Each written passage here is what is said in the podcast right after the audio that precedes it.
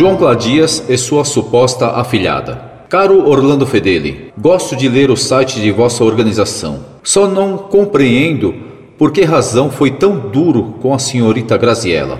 Em primeiro lugar, eu tenho dúvidas se o padrinho da moça acima é o senhor João Cladias. Caso seja, é uma pessoa muito boa e possui o livro de Fátima dele, e consta algumas coisas sobre o Dr. Plínio. Por que ofende assim a ambos? É inveja? Eu sei que esta mensagem não será publicada em seu site, mas pense bem: por que esta mágoa? Dr. Plínio foi para o céu e deixou aqui uma organização notável e conhecida internacionalmente. E creio que você não pode macular assim o nome de alguém que já morreu.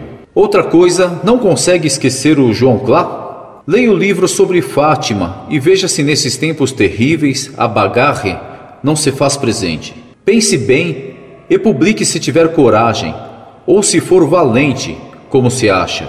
Seja pequeno, para ser grande um dia. A Walter Santiago. Você me escreve uma carta na qual se revela ou um Dom Quixote, defensor das donzelas desamparadas, ou um pseudo-papa, pois canoniza como santa pessoa que parece você não conheceu e sem lhe ter feito qualquer processo de canonização e, além disso, excluindo o chamado advogado do diabo. Caso você monte esse processo, espero que me chame pelo menos como testemunha, se não como advogado do diabo. Estarei à sua disposição. Tenho cada coisa a testemunhar.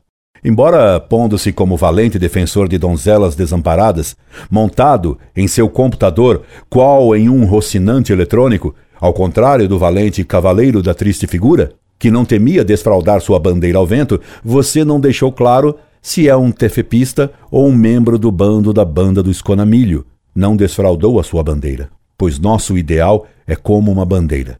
Nem sequer assinou sua mensagem. De você tenho apenas um nome no endereço do e-mail. Já incidi em equívoco por uma questão de homônimas, e gato escaldado tem medo de água fria.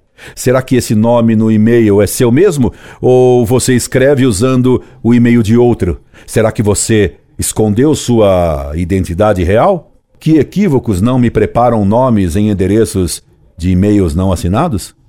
Será esse apenas um pseudônimo eletrônico? De qualquer forma, há males que vêm para bem e equívocos que nos dão oportunidade de meter o bisturi em tumores ocultos. Foi um equívoco que nos permitiu essa troca de e-mails, obrigando-me ou dando-me aso de desenterrar velhos temas e velhas figuras há tempo sepultadas.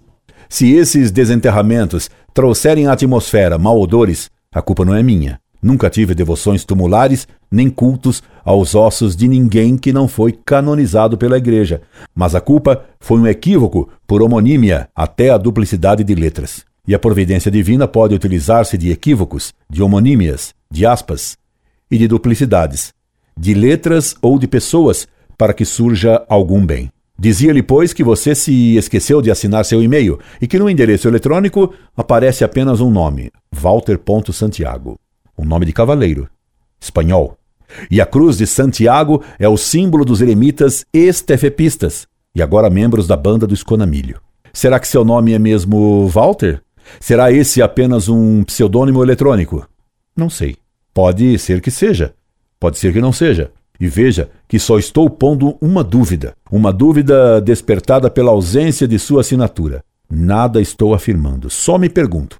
Dom Quixote de La Mancha, o cavaleiro da triste figura, se apresentava impávido, de viseira aberta, mostrando claramente quem era. Se você quer ser um Dom Quixote, defensor de donzelas desamparadas, omitindo sua assinatura, que triste figura você faz. É muito feio atirar pedras eletrônicas sem deixar claro quem se é. Mamãe não lhe ensinou isso? Isso é claro se seu nome for outro que Walter Santiago. Sem me esconder, já respondi a Graziella, a de Niterói, pedindo-lhe perdão pelo equívoco causado pela homonímia. Agora, se você tem dúvida que a Graziella, a que não é de Niterói, e sim do Jardim Tiradentes, em São Paulo, é ou não afiliada do Esconamilho, escreva a ela mesmo, perguntando-lhe isso. Tenho certeza que você saberia lhe escrever sem nenhuma dureza e com todo o cavalheirismo de um Dom Quixote, ou com toda a sinceridade de um devoto da Cruz de Santiago. Mas, por favor, assine sua carta. Previno-o também de outro equívoco seu. No endereçamento do seu e-mail para mim, você colocou como assunto Graziella Sconamilho. Foi um erro grave, certamente por inadvertência. E não me refiro à falta de um L no nome Graziella, mas ao erro de sobrenome. Ser padrinho de alguém não transmite o sobrenome. Graziella Comunale não é Sconamilho. Garanto-lhe o que sei. De sua parte, você me garante que Doutor Plínio foi para o céu. Essa é uma excelente notícia que você me traz. Poderia perguntar-lhe qual é a fonte de sua informação? Foi em sessão espírita que você soube disso? Foi João Clá que lhe disse isso? Foi Dona Lucília que lhe apareceu notificando-o da glorificação de PC dos Os no céu, onde certamente foi recebido pela Clá, que dos anjos reverentes e entusiasmados gritando: Ó, oh, e fenomenal! Para o profeta de Higienópolis. Sabia que alguns tefepistas, poucos agora, ainda esperam que PCO ressuscite. Sabia até que a revista fundada por Esconamilho, com o esdrúxulo nome de Doutor Plínio, nome esdrúxulo para um mensário, era publicada por uma editora significativamente intitulada de Retornarei Limitada, deixando transparente a esperança que PC dos Os voltaria do túmulo logo mais na Bagar, embora o Limitada ameace que o retorno não será ilimitado. Dr. Plínio seria um primeiro Renavan por ação limitada. Não sabia que houvesse alguém que acreditasse na introdução de Plínio nos céus. Essa é nova para mim. Que eu soubesse, a glorificação de Dr. Plínio seria na terra, logo depois de acabada a bagar, aquela que nunca chega, mas é sempre esperada pelos fanáticos do profeta para depois de amanhã. Desse novo delírio, do qual você me dá garantia, ainda não tinha ouvido falar. Em todo caso, ironias absolutamente à parte, tomara que você esteja certo, que Deus tenha tido realmente misericórdia de Plínio, dando-lhe na última hora o arrependimento que o levou ao céu. É que desejo, pois que nosso Senhor nos mandou amar até os inimigos. É o amor aos inimigos que todo católico deve ter, que me permite, embora atacando os erros deles e a eles mesmos enquanto erram, sem ofensas pessoais, como você julga que fiz e não fiz. Deseje para eles, dizia, o arrependimento, o perdão de Deus e a graça divina. Pergunta-me você se ajo por inveja. Espanta-me a pergunta. Invejar o quê? Invejar a capacidade de ocultar o próprio pensamento para passar rasteira nos outros? Non, merci. Invejar o quê? A capacidade de fazer restrições mentais engasopantes? Non, merci. Invejar o quê? Por acaso, a capacidade de assumir atitudes absolutamente opostas às que defenderam por 40 anos com a maior cara de pau? Non, merci. Invejar o quê?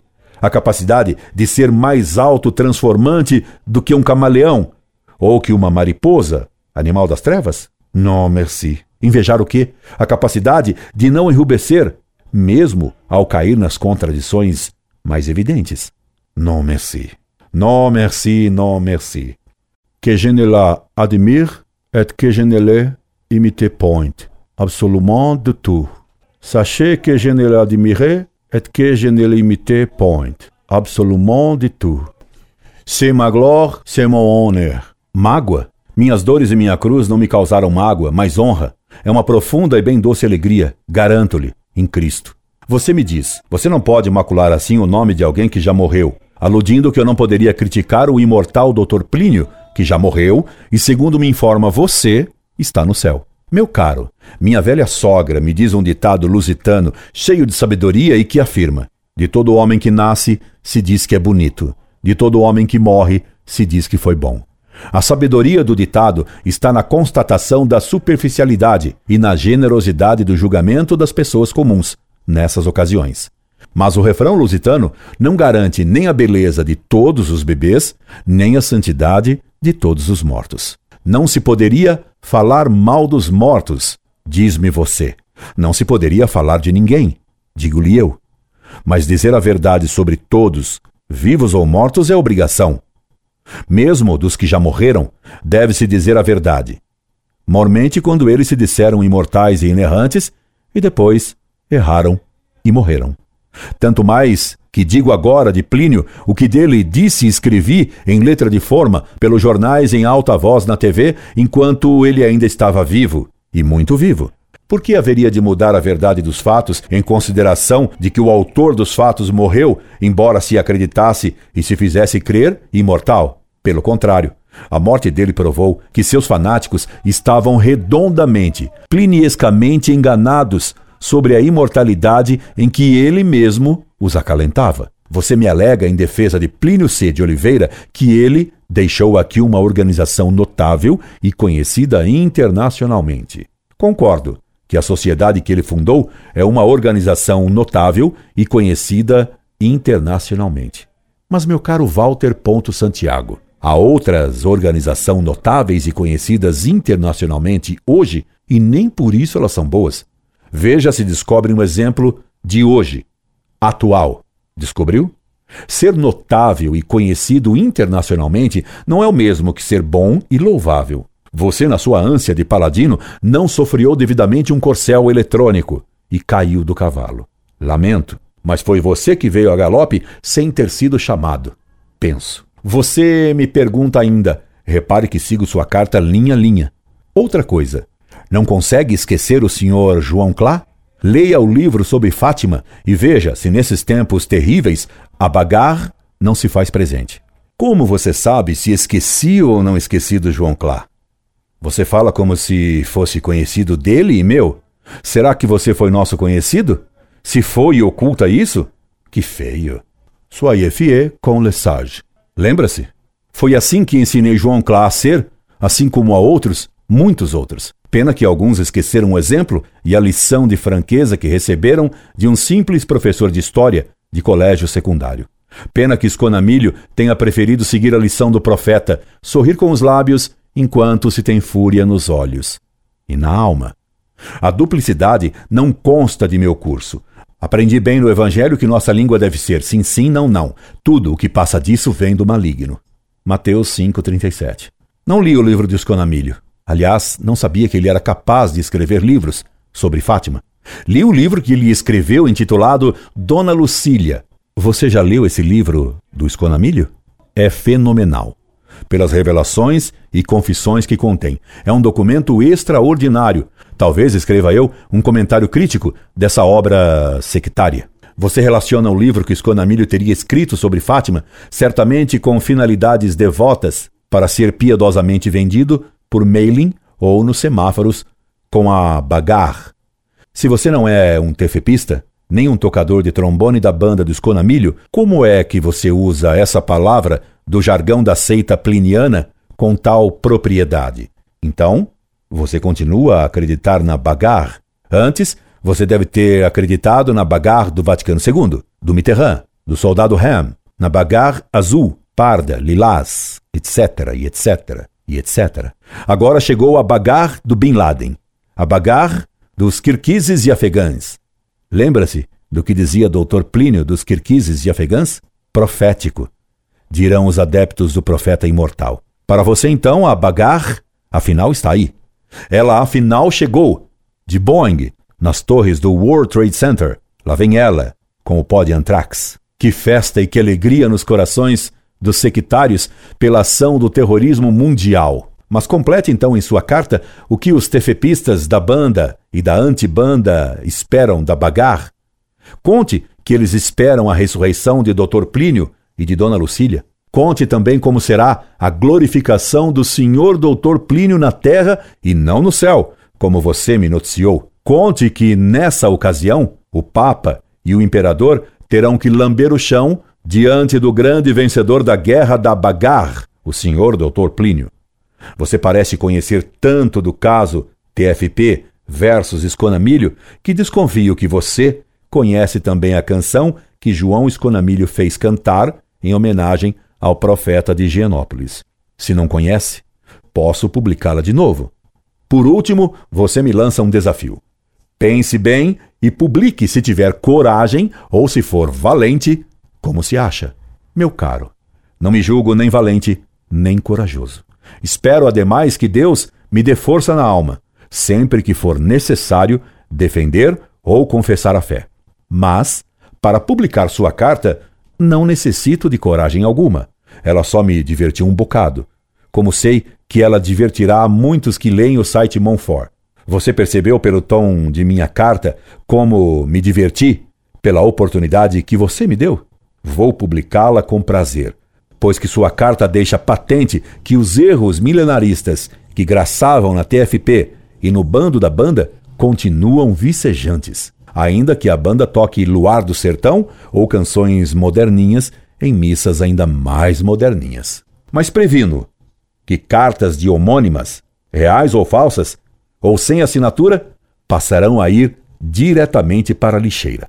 Apesar de tudo, e aceitando ingratidões e incompreensões, calúnias e menosprezos, porque os pedi a Deus quando lhe disse: Dá-me que animas, etc. tole. Me despeço senza rancore, como dizia sinceramente o profeta citando a Bohème. Imagine-se, um profeta citando a Bohème. E me despeço. Incorde Jesus Semper, Orlando Fedeli.